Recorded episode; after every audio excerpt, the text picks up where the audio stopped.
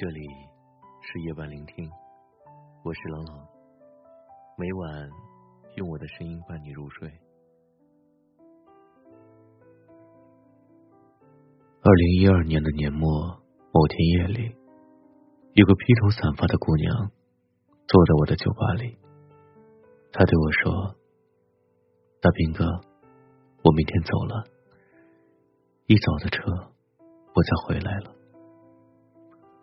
我问他为何走的那么着急，他对我说：“去见一个人，晚了怕来不及了。”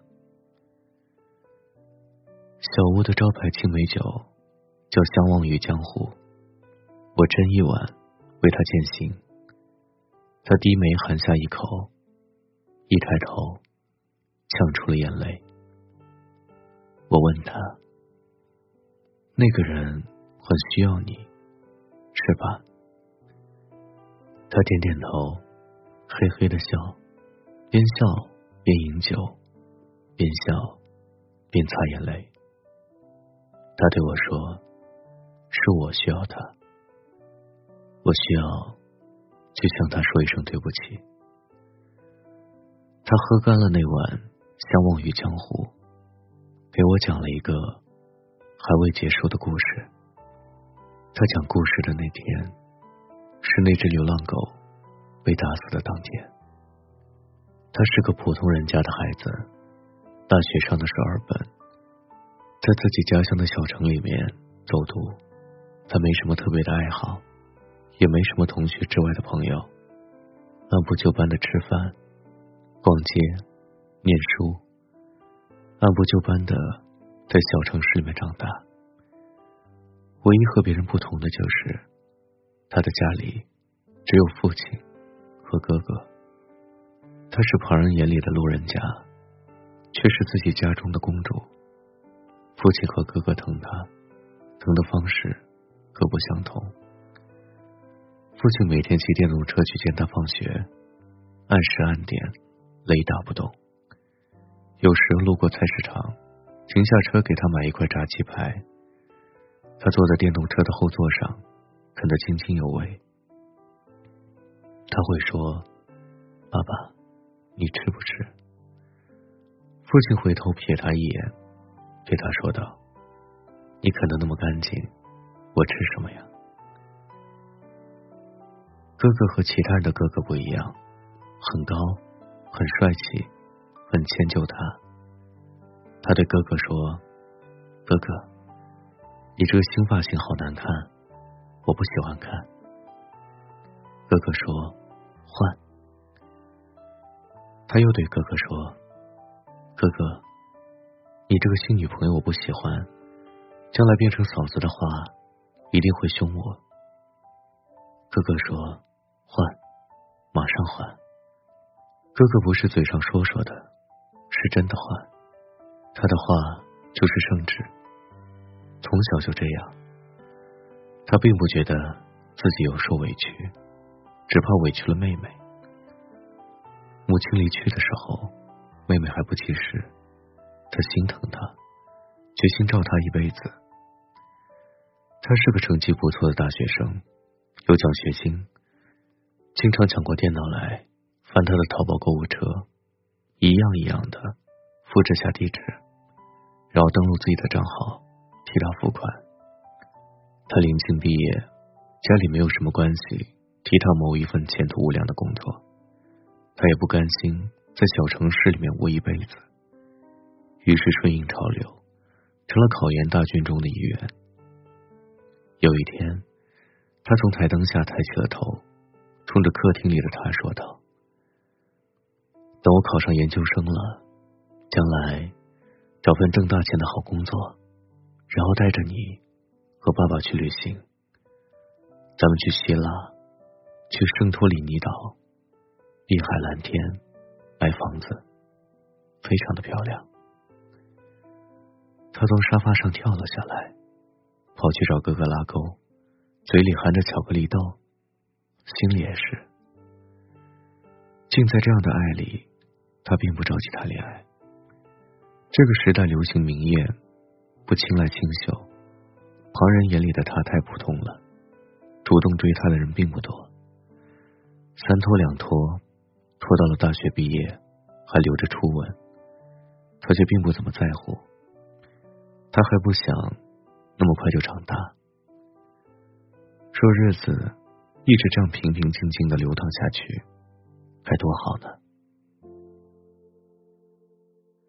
我不是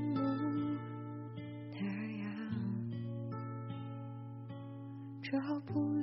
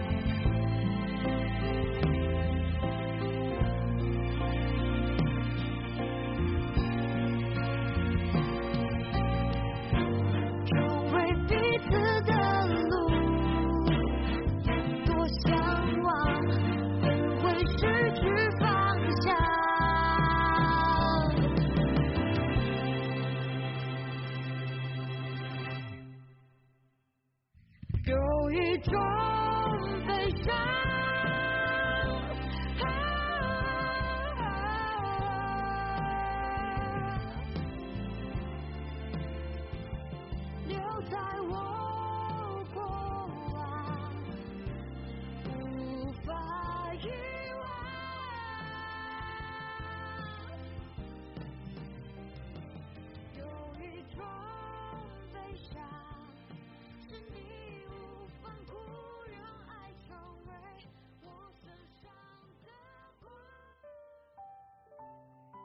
命运善妒，总吝啬的赋予世人恒久的平静，总猝不及防的把人一下子塞进了过山车，任你怎么恐惧，怎么挣扎，也不肯轻易的停下来，非要把圆满的颠簸成支离破碎的，再命你耗尽半生去拼补。乌云盖顶时，他刚刚大学毕业，父亲用尽了一切关系，帮他找到一份还算体面的文职工作。哥哥却忽然崩溃了，重度抑郁症。事情是从哥哥的一次高中聚会开始变糟的。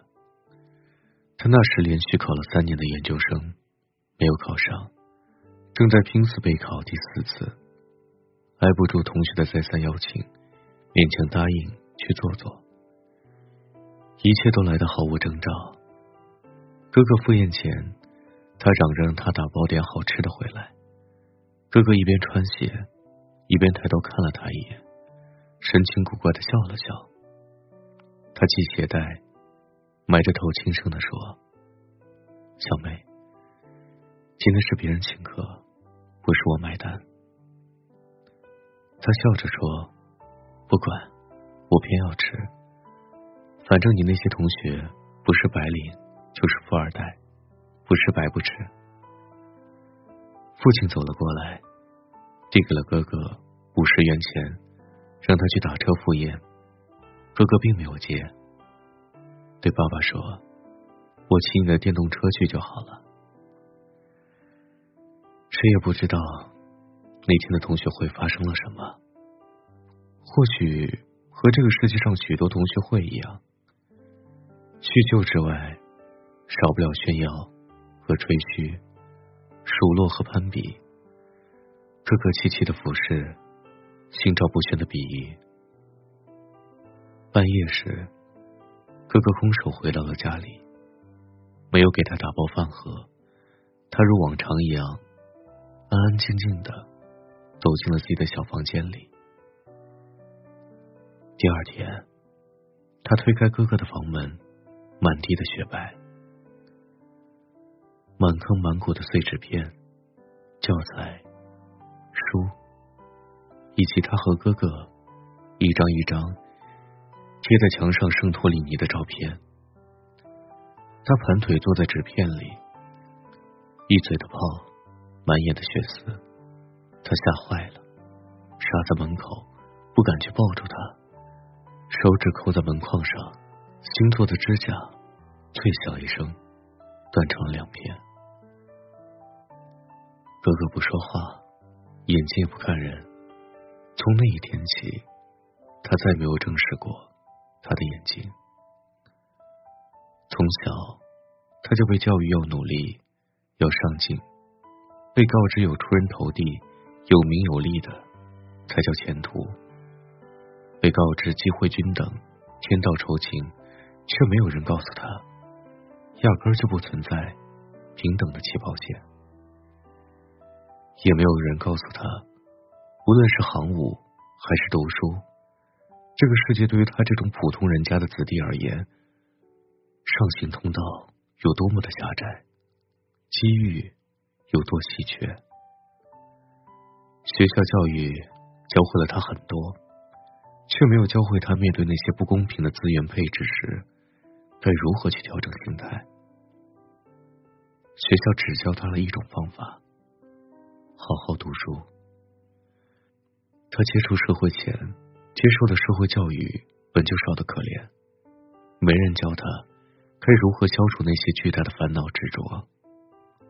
他们不在乎你是否会心里崩塌，只教育你两点：你不够努力，你干嘛不认命？成千上万普通人家的孩子，没资本，没机遇，拼不了爹，出不了国，他们早已认了命，千军万马的挤去考研的独木桥。努力了，考不上怎么办？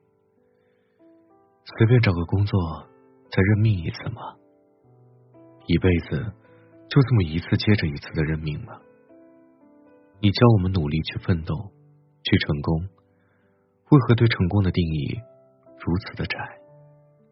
为什么不教我们，如果达不到你们所谓成功标准的话，接下来该怎么活？只能认命吗？哥哥不服，不解，不想认命。他努力了，却被逼疯了，然后又被说成因为自身的心理素质不好，一切都是内因。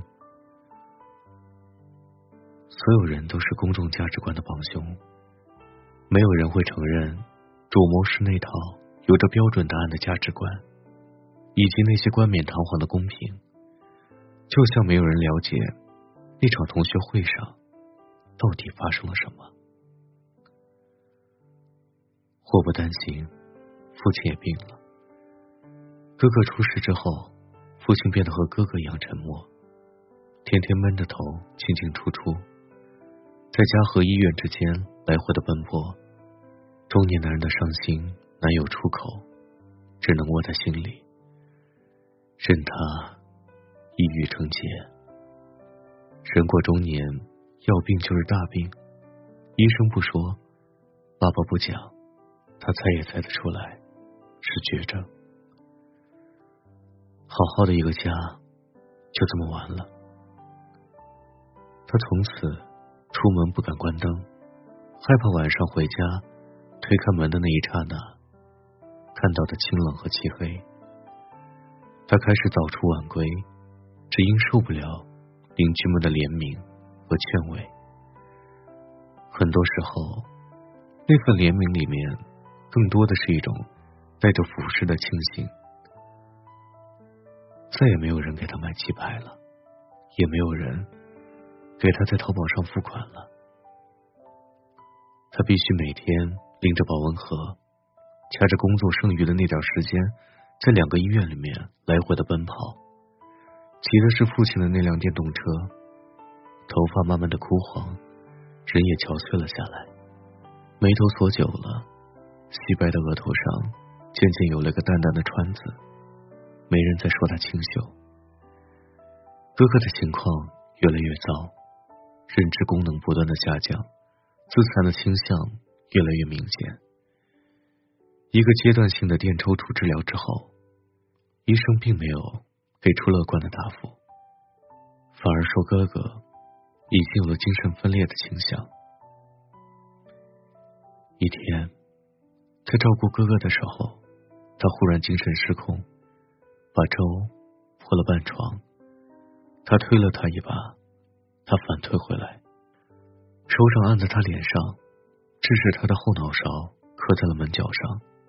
鼓起了杏子大小的包，从小到大，这是他第一次推他。他捂着头上的包跑到街上，街边的花园里有小情侣在打情骂俏，他路过他们，不敢羡慕，不敢回头。眼前是大太阳底下自己孤零零的影子。他未曾谈过恋爱，不知道上哪儿。才能找到一个肩膀靠一靠。他给父亲打电话，胆怯的问道：“爸，你到底什么时候才能好起来？”父亲在电话那头久久的沉默，他哭了，大声的问道：“爸，你到底什么时候才能好起来？”事情好像永远不会再好起来了。化疗失败，父亲一天比一天羸弱，再也下不了病床。饭盒里的饭菜一天比一天剩得多，末了不需要他送饭了，用的是鼻饲管。他一天比一天心慌，枕巾经常从半夜湿到天亮。每天清晨，冻被子捂住脑袋，不敢去看窗外的阳光，心里默念着：“再晚一分钟起床吧，再晚一分钟起床吧。”成王坏空，生死的事，该来的，该走的，挡也挡不住，留也留不住。回光返照之际。父亲喊他到床头，揶揄半晌，对他说：“你哥哥就随他去吧，不要让他拖累了你。”他低下了头，不知该如何去接话。父亲盯着他，半晌无语。终于，他轻轻叹了口气，轻声的说道：“是啊。”你是个女孩子，又是久久的沉默。普通的一个父亲，在沉默中离去。他去看哥哥，坐在他旁边的床上。哥哥头发长了，手腕上有道星疤。他依旧是不看他的眼睛，不看任何人的眼睛。他是醒着的，又好像。进入了一场深沉的梦魇，衣服和床单都是带着条纹的，窗户也是一条一条的，满屋子的来苏水味道，仿佛也是。他说：“爸爸没了。”沉沉的眼泪噼里啪啦的往下掉，他浑身轻的找不到任何的重心，却不敢。靠向他的肩头，他对哥哥说：“你什么时候才能好起来？”从医院出来，他发现自己都没有喊他哥哥。不知为什么，他害怕再见到他。之后几次走到医院的栅栏门前，几次拐出一个直角。父亲离世后的三年里。他只去看过他四次。命运的过山车慢慢的减速，日子慢慢的回归了平静，只剩他一个人了。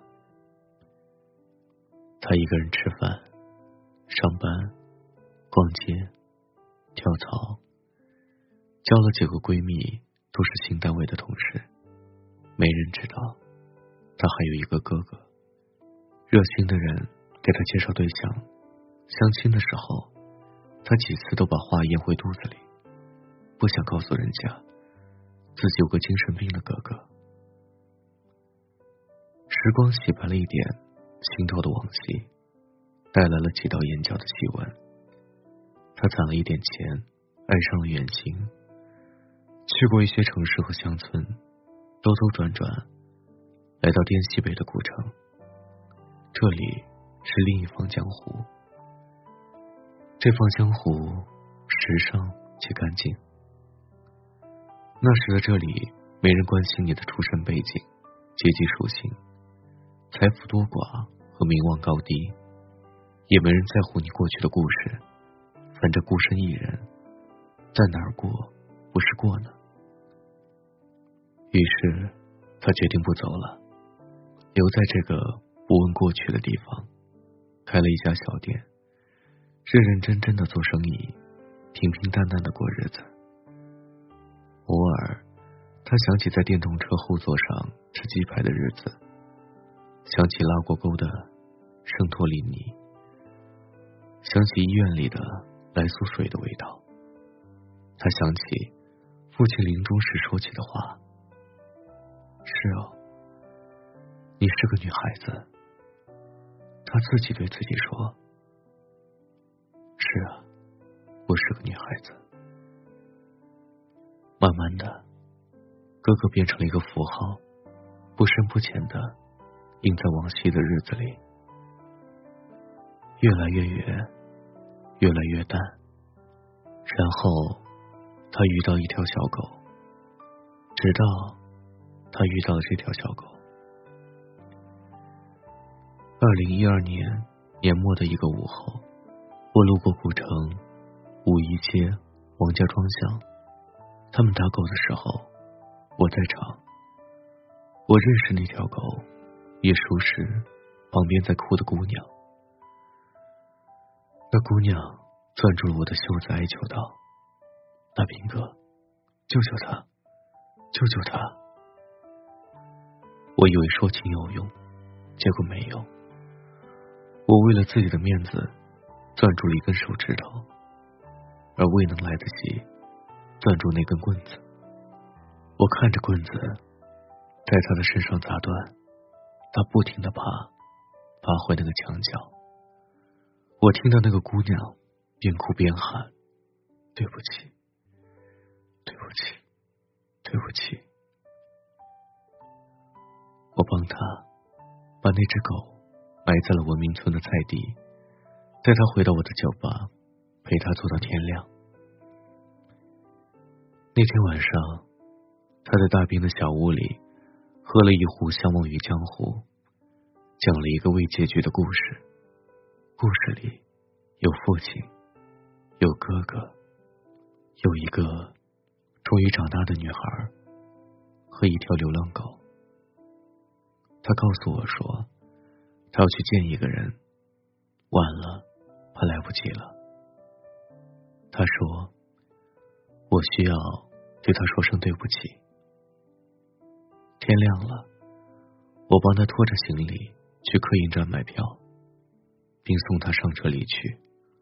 我没再遇见过他，他留下的这个故事，我一直在等待结局。时隔一年半，二零一四年春末，我看到一条微博，微博的图片上，一个清秀的姑娘。站在一片白色的世界里，她左手搂着一幅黑框照片，右手挽着一个男子的胳膊。这是一家人的合影，妹妹、哥哥、天上的父亲。结束了，结束了，难过的日子都远去吧。大家依偎在一起，每个人都是微笑的，好起来了，都好起来了。抱歉，故事的结局不是这样的。二零一四年四月十九日，江南小雨，我点开了一条没有文字、只有图片的微博。图片上，他平静的注视镜头，左手搂着一副黑框相片，右手是另一幅黑框相片。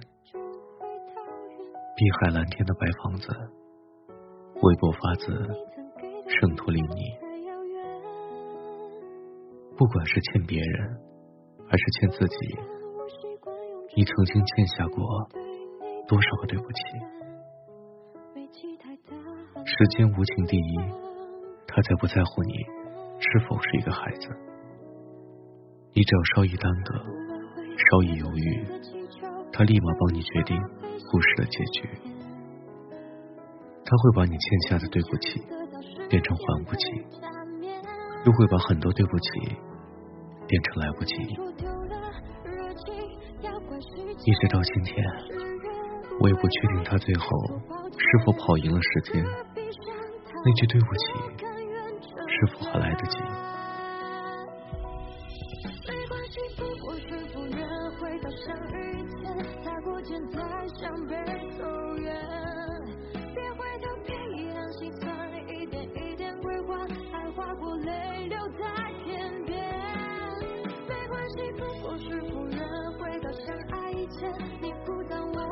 这贪恋，别只怪时间太浅。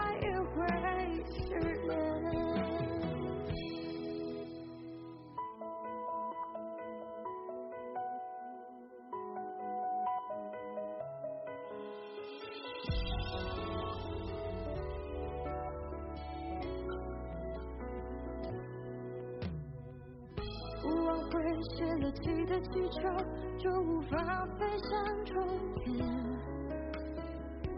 不勉强得到誓言的假面。你说丢了热情要怪时间，制约未来太多抱歉，何必上套？我甘愿成全。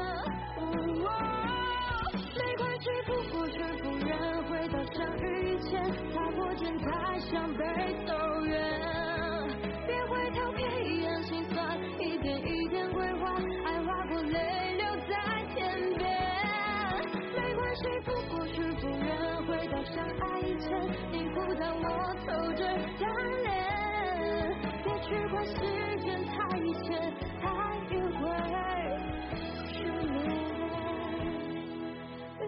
时间太浅爱也会失联